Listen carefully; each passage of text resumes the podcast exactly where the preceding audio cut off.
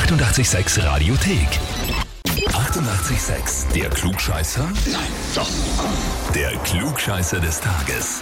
Und da haben wir heute den Martin aus Wittau dran. Hallo. Servus. Servus. Martin, Ja, wer ist denn der Thomas zu dir? mein Bruder. Dein Bruder. Okay, okay. Der hat uns eine E-Mail geschrieben. Ja. Weißt du schon, worum es geht? So ein Verdacht vielleicht? Ich, nein, ich, ich weiß es noch nicht, aber das kann ja meistens nur Blödsinn sein, wenn es von meinem Bruder kommt.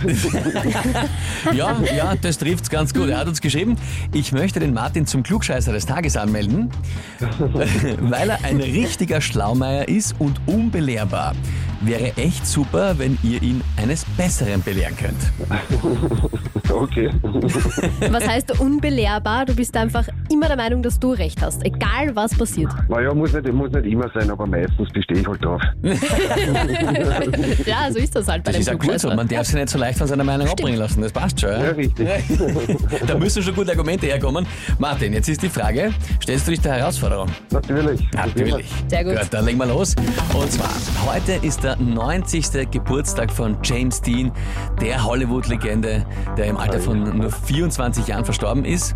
Und ich werde jetzt drei Fakten über ihn vorlesen und die Frage ist, welcher davon stimmt? Okay, probieren wir.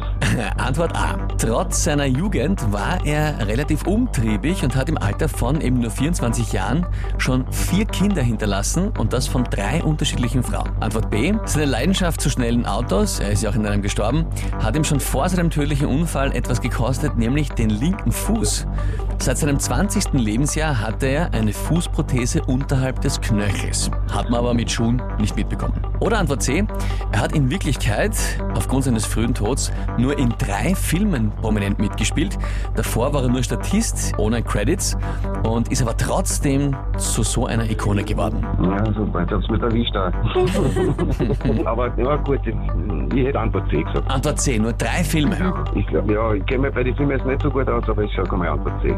Kommt dir das andere ein bisschen zu, zu arg vor mit der Fußprothese? Ja, ja, ich kenne ihn jetzt noch nicht so gut, aber ja, ich, ich hätte gesagt, dass er drei große Filme mitgemacht hat und dann ist er sehr berühmt worden.